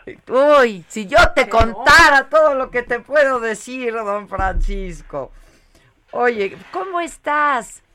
Qué alegría poder hablar contigo. Muchas gracias. Bien, bien, bien para los tiempos, porque los tiempos no son buenos, pero hay que ponerle buena cara al mal tiempo. Es cierto, y, y, y, eso siempre has logrado hacer, siempre con tu público y con tu audiencia, ¿no? Sacarnos eh, lo mejor hasta de los peores momentos. Oye, pero ahora con este nuevo proyecto que, si me permites, luego, pues ojalá podamos vernos como lo teníamos previsto y hablar largo, ¿no? Este, pero cuéntanos de este nuevo proyecto en CNN. Bueno, este proyecto termina hoy día porque era un proyecto solo de 10 días durante las las vacaciones de, de Camilo Egaña. Sí. Eh, yo, yo quería que fuera así acotado, es una experiencia. Uno nunca termina de vivir experiencia, aunque el tiempo de uno haya pasado, siempre se viven experiencias nuevas. Esta es una experiencia nueva. Yo no tenía el conocimiento de hacer entrevistas en la virtualidad. Ajá, ajá. ¿Verdad que no es lo mismo? Es, es verdad. Sí es, verdad que no es lo mismo porque, pero por otro lado tiene ciertas eh, ventajas. Y las ventajas son que la gente en estos momentos tiene más ganas de hablar que en los momentos más normales de la vida. Es correcto, es cierto eso también. Tenemos muchas ganas todos de hablar, ¿no? Y de compartir. Tenemos una sed de compartir. Sí, eh, en eso en eso creo que ha habido en, esta experiencia que yo tuve, tuve una muy buena experiencia con respecto a todas las personas a las cuales les pedí si querían participar y el 100% me dijo que sí. Y, y, estaban dispuestos a contar de sus vidas en este momento y, y hacer algo, yo quería hacer algo más más humano que algo que tuviera que ver con, con estas reflexiones que uno hoy día puede hacer cuando eh, cambia su tono de vida, cuando su vida es tan distinta. Por ejemplo, en mi caso personal, yo nunca había estado confinado, digo yo, porque yo no digo en cuarentena, digo confinado, casi Oye, ¿ya te vacunaste, don Francisco? Sí, tengo las dos vacunas puestas, la primera, la segunda de la Pfizer. Qué bueno, qué bueno. Oye, este, bueno, pero tuviste oportunidad de estas conversaciones virtuales con personajes como el Puma, Kate del Castillo, con la familia Estefan, con Gloria Trevi, eh, con el Buki, Marco Antonio Solís, y muchos de ellos pues son, son cercanos a ti, amigos tuyos que, han, que habían estado en tus programas muchas veces, don Francisco. Así es, pues hay algunos que habían incluso comenzado conmigo y, había otros que cabalísticamente, como José Luis Rodríguez, estuvo como en cuatro diferentes inicios de mi vida profesional.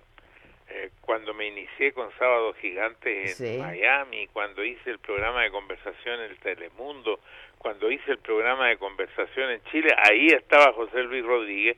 Y esta vez es un José Luis Rodríguez nuevo, tiene tres años y medio de edad, recién se acaba de sacar los pañales porque volvió a vivir, volvió a nacer. Sí, claro, claro. Y te cuenta toda la experiencia, ¿no? Por eso de ahí, eh, pues la serie se llama Reflexiones 2021. Todo lo que hemos tenido a reflexionar a partir de lo que nos ha tocado vivir, ¿no, don Francisco? Así es. ¿Y qué me dice Adela? ¿Qué le ha tocado vivir a Adela? Pues mira, este, yo creo que compartimos este sentimiento no de, de soledad. A mí me dio COVID y, yo creo que lo primero que te viene a la mente es la soledad, es la enfermedad de la soledad, del confinamiento, eh, del miedo de no contagiar a tus afectos, a tus amores, a tus cercanos, ¿no? Este, pero podríamos hablar mucho tiempo de esto. Nada más dime algo, este, para invitar al público, ¿dónde pueden ver la serie antes de que se nos acabe el tiempo? Bueno, esta noche a las 9 de la noche hora de Miami, 8 de la noche hora del DF, eh, en CNN en español es el último capítulo con eh, los conductores de CNN en español, con Camilo Egaña, con eh, María Alejandra Requiena, con Fernando del Rincón y conmigo. Ahora, los podemos ver todas, todas las entrevistas, todos los capítulos en la plataforma, eh, en tu plataforma CNN. Eh, Don Francisco, ¿no? Y en tus plataformas también. Claro, si les interesa algún capítulo en especial, ahí están todos. Pues los vamos a ver todos. ¿Cuántos son, don Francisco? Son solamente 10 capítulos. 10 capítulos. Oye, a partir de que ya tienes las dos dosis de vacunación, ¿ha cambiado tu, tus hábitos después de todo este año de pandemia? Nada. Nada. lo que yo eh, justamente me pregunto, ¿qué saco con vacunarme si tengo que seguir con la mascarilla, con la distancia social y lavándome las manos a cada rato y tratando de no ir a lugares donde haya mucha gente? Es cierto. Es cierto, pero al menos puedes ver a gente que ya está vacunada también y que son cercanos a ti. Eso se lo preguntaron ayer al doctor Fauci y eso dijo, dijo, sí tienen que ver recompensa en vacunarse porque hay gente que no has podido abrazar en un año. Ahora, si ya están vacunados, se pueden ver y se pueden abrazar. Don Francisco, hagamos, hagamos un trato y veámonos pronto. Sería buenísimo, pero ahí, ahí el chacal te acaba de decir fuera. Ah, exacto, ya me sacó el chacal, don Francisco. Pero ojalá podamos hacer, aunque sea una entrevista virtual, una conversación más larga y muy pronto en persona. Te mando un abrazo, se te quiere y se te admira muchísimo. Igualmente, muchas gracias. Un abrazo, gracias, gracias. Bueno, pues hay que, el chacal hay que ver esto yo no, no, no, no sabía que ya habían estado transmitiéndose los capítulos. Yo apenas hace unos días lo vi anunciado en CNN y es mi plan de fin de semana, ver algunos hay que verlo, Hay que verlo. Banda, cuídense mucho, cuídense mucho. Eh, sí vale la pena vacunarse, eh, porque yo oí una entrevista con Dr. Fauci ayer y dijo, yo ya me vacuné, tengo las dos dosis, mis hijos también. Esto fue Me lo dijo Adela con Adela Micha por Heraldo Radio.